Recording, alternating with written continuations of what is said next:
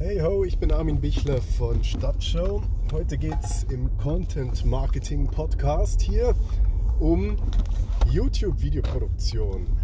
Warum sollte man es machen? Wie mache es ich? Wie kannst du es machen? Was brauchst du dafür? Punkt 1, warum man YouTube-Videoproduktion machen sollte, ist einfach die Reichweite über die zweitgrößte Suchmaschine der Welt, YouTube aber auch über die größte Suchmaschine der Welt, Google. Denn YouTube-Videos werden oft direkt in der Google-Suche angezeigt und Webseiten mit YouTube-Videos bekommen bessere Rankings, weil die Leute länger auf der Seite bleiben, wenn sie ein Video anschauen können, im Vergleich dazu, wenn es auf einer Seite kein Video gäbe. Das sind so die Punkte für YouTube-Videos. Ähm, eine YouTube-Videoproduktion hat man natürlich die Wahl, ob man das selbst in die Hand nimmt oder an eine externe Videoproduktionsfirma auslagert oder an einen Videografen.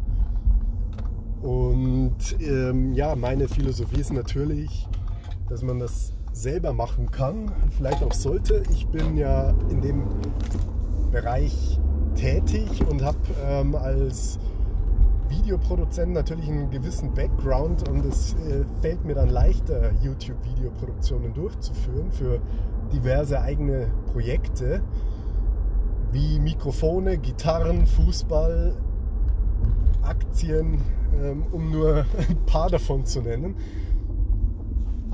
Dann ist es natürlich ein äh, geringerer Prozess oder der, der Weg liegt nahe, das selbst zu machen. Wenn man jetzt als Unternehmen ähm, vielleicht medienfern agiert, wenn man äh, Steuerberater ist oder wenn man Kfz-Gutachter, Kfz-Mechaniker Werkstatt hat oder so. Ähm, da gibt es natürlich äh, nicht unbedingt äh, den ersten Schritt, dass man das unbedingt selber in die Hand nimmt. Ähm, von daher macht es dann vielleicht Sinn, mit jemandem zusammenzuarbeiten. Allerdings, mein äh, erster Ansatz ist für diejenigen, für die sich YouTube-Videoproduktionen lohnen. Für die, die in Frage kommen, die auch danach suchen, die haben wahrscheinlich das Zeug dazu, das auch selbst in die Hand zu nehmen. Denn du hast schon mal zumindest Ahnung davon, wie man Google bedient. Das heißt, du weißt schon mal, wie du nach Themen suchen kannst, indem du einfach dein Keyword bei Google eingibst. Dann schlägt dir Google weitere Suchbegriffe zu diesem Thema vor. Du siehst, was die besten Suchtreffer bei Google ähm, machen, was die für Themen behandeln, die du dann in dein Video packen kannst zum Beispiel. Du siehst auch, welche Fragen gestellt werden zu den größten Suchbegriffen, also mittlerweile zu fast allen Suchbegriffen. Zeigt dir Google ähnliche Fragen oder Nutzer fragten zu diesem Thema an mit verschiedenen Fragen, die kann man dann auch in Videoform beantworten, wenn du auf diesem Gebiet dich ein bisschen auskennst. Und wenn nicht, dann musst du ein bisschen recherchieren. Aber grundsätzlich, ähm, wenn du als Experte in einem Gebiet tätig bist, dann kannst du eigentlich ähm, 90 Prozent der Fragen, die irgendwie zu diesem Thema auftauchen, auch eigentlich aus dem Stand direkt beantworten und könntest ein Video dazu machen. Das ist im Prinzip nichts anderes, wie wenn dich einfach ein Kunde nach irgendwas fragt, äh, ja, und du ihm direkt antwortest. Und äh, so kann man das natürlich auch mit dem Video machen. Deswegen kommen wir zur YouTube-Videoproduktion. Wie kann man an die Sache rangehen? Im einfachsten Falle nimmst du einfach eine Kamera, ob das eine Webcam oder ein Smartphone ist oder eine aufwendige DSLR-Kamera, also Spiegelreflexkamera oder spiegellose Kamera. Also das Werkzeug ist total egal. Ähm, du musst halt irgendwas haben, das dich aufzeichnet, das eine Videodatei erstellt und das dann ähm, einfach auf YouTube laden. Das Thema ist natürlich äh, erstmal entscheidend. Du kannst auch irgendwas einfach filmen. Also du siehst, es gehört äh, nicht viel dazu. Kannst äh, über das, was du halt so machst, einfach was erzählen und dann ein Video dazu machen. Und dann natürlich immer tiefer ins Detail gehen. Am Beispiel, ähm, gerade habe ich ähm, das Thema Mietspiegel München von einem Immobilienmakler. Und da äh, geht es natürlich dann darum, ähnliche Themen für andere Videos zu finden. Wenn wir ein Video über Mietspiegel München machen, was ist zu beachten, kann man das natürlich auf jede Stadt Deutschlands anwenden und nicht nur Deutschlands natürlich, äh, der Welt, wie da der Mietspiegel ist. Und die Videos sind dann natürlich ähnlich, aber jemand, der sich für einen Mietspiegel in Mannheim interessiert, der wird äh, nicht so blöd sein und sich dann Videos zum Thema Mietspiegel München oder Berlin anzuschauen. Außer man ist halt äh, vielleicht Investor und sucht in verschiedenen Städten nach Objekten und will die Mietspiegel vergleichen. Und dann hat es trotzdem eine Relevanz, ähnliche Videos zu machen mit unterschiedlichen spezifischen lokalen Informationen. Und so haben wir halt, ähm, wenn du das, das Keyword Mietspiegel eingibst, hast du einige weitere Informationen, die du direkt auf einen Blick bei Google findest, wie du deine, dein Video strukturieren kannst, welche Infos du in einem Video zu diesem Thema liefern kannst, aber auch welche zukünftigen ähm, weiterführenden Videos du machen kannst. Und mehr Recherchearbeit brauchst du eigentlich dazu nicht. Dann geht es um die richtige Struktur. Du kannst dann ähm, dein Video natürlich angefangen von diesem One-Take-Video, wie ich es nenne. Also ein Video, das du in einem Rutsch aufnimmst. Du drückst auf Record und wenn du fertig bist, drückst du wieder auf Stopp und lädst das so hoch unbearbeitet, wie es ist. Das ist die schnellste Methode. Natürlich gibt es dann noch Möglichkeiten, deine YouTube-Videos besser zu machen.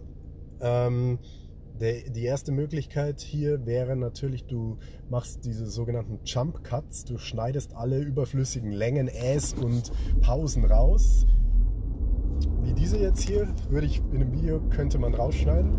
Und äh, Jump Cuts heißt das wegen Sprungschnitt, dass du einfach das Bild, ähm, ja, die Einstellungsgröße bleibt gleich. Du, es, äh, das Objekt im Bild hüpft halt ein bisschen, weil der fließende Übergang in der Mitte rausgeschnitten wurde. Deswegen Jump Cut.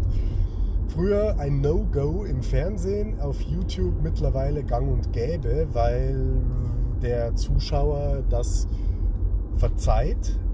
Der Fernsehzuschauer oder Filmzuschauer verzeiht es halt irgendwie vielleicht eher nicht.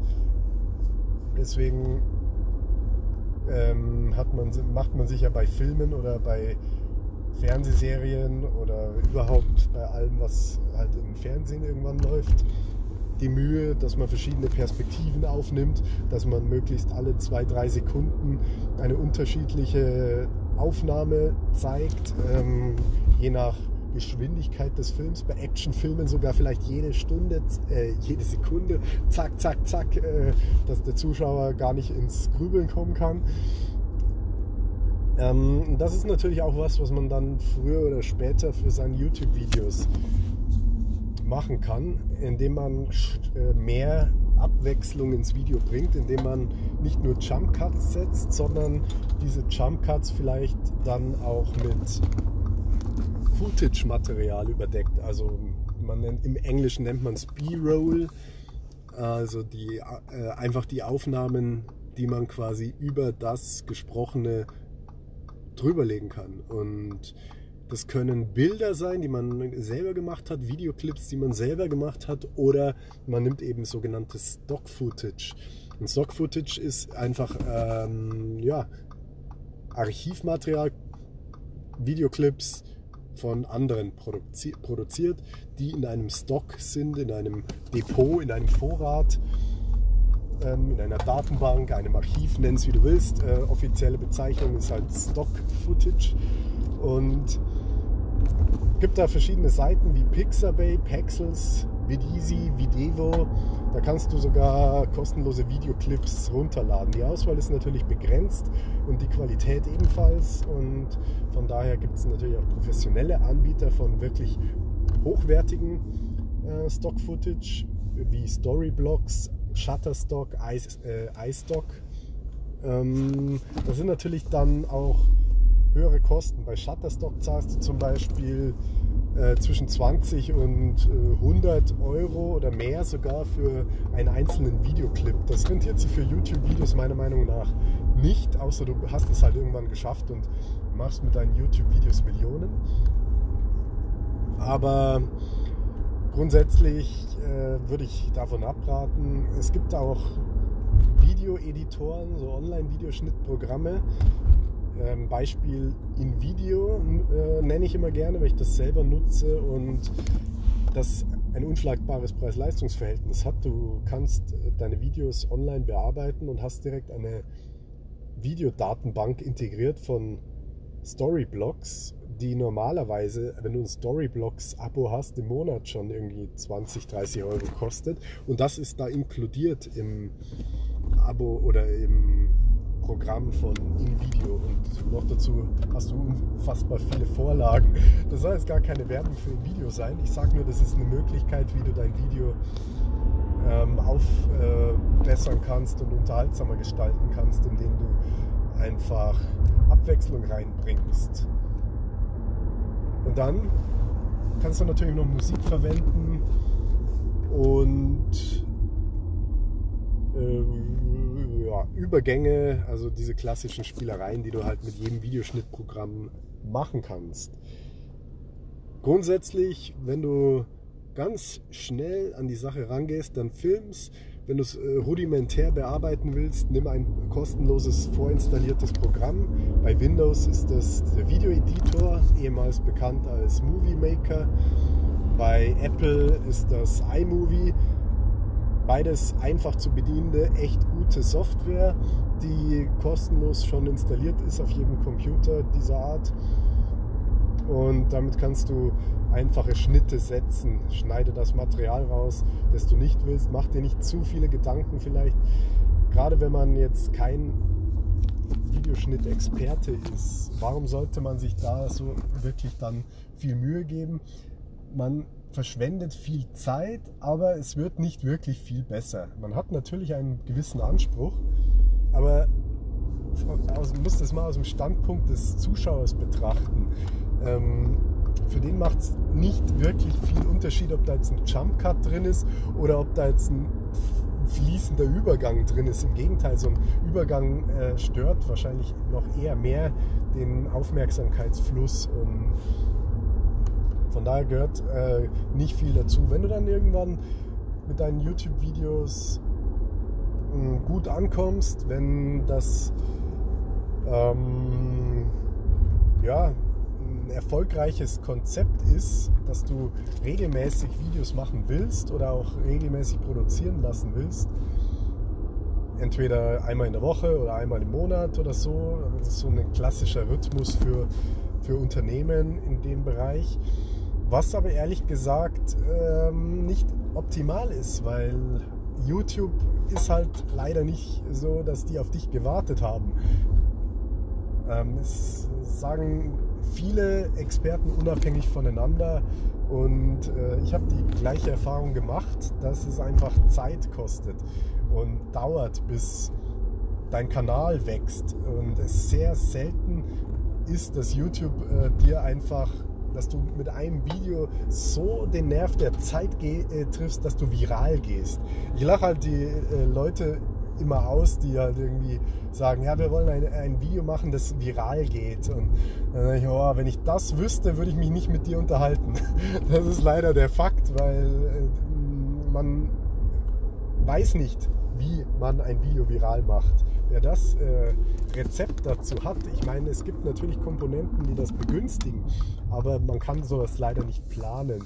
Und man kann es faken, aber oft sind es halt einfach irgendwelche kurzen Videoclips, die dann durch die Decke gehen oder Videos aus Kanälen, die einfach schon lange auch existieren und dann einfach ein gutes Video zu einem Thema haben, das viele Leute auch dann interessiert. Und Stichwort Rezo, Zerstörung der CDU, das äh, eins der meistgesehenen Videos des letzten Jahres, der, der, war ja vorher schon bekannt, der hatte ja schon äh, hunderttausende Follower wenn der so ein Video macht, das dann viral geht, das ist natürlich äh, nicht so eine großartige Leistung. Es, es war ein, ein großartiges Video, keine Frage, aber es, ähm, man muss das in der Relation sehen, weil er ja schon diese Reichweite hatte. Wenn du jetzt von Null anfängst, ähm, ja, sind die Chancen verschwindend gering, dass du ein virales Video machst. Deswegen ist diese Kontinuität, diese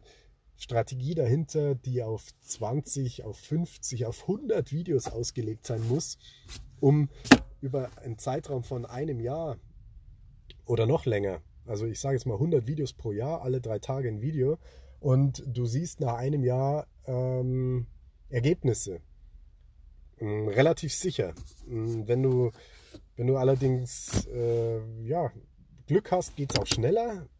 Gibt da natürlich äh, die Herangehensweise, du kannst dich komplett auf äh, deinen YouTube-Kanal konzentrieren und ähm, dafür sorgen, dass dieser wächst, wenn du sonst keine anderen Projekte nebenbei verfolgst. Ähm, ist aber nicht so wirklich mein Ansatz. Ich äh, will schon, dass selbst wenn nur ein paar Leute zuschauen, dann sind es ja meistens die Leute, die das Thema gesucht haben und sich dann wirklich auch dafür interessieren, dass äh, die nicht unbedingt meinen YouTube-Kanal abonnieren, weil das bringt mir in erster Linie jetzt wenig. So Konsumenten bringen äh, allgemein wenig. Man braucht Leute, die auch äh, bereit sind, was zu tun. Also ähm, ein, ja, ein Newsletter zu abonnieren oder zumindest mh, die auch ähm, Chancen haben, dann Kunden zu werden. Und reine Information oder reine Unterhaltung äh, ist dementsprechend für ein Unternehmen absolut irrelevant.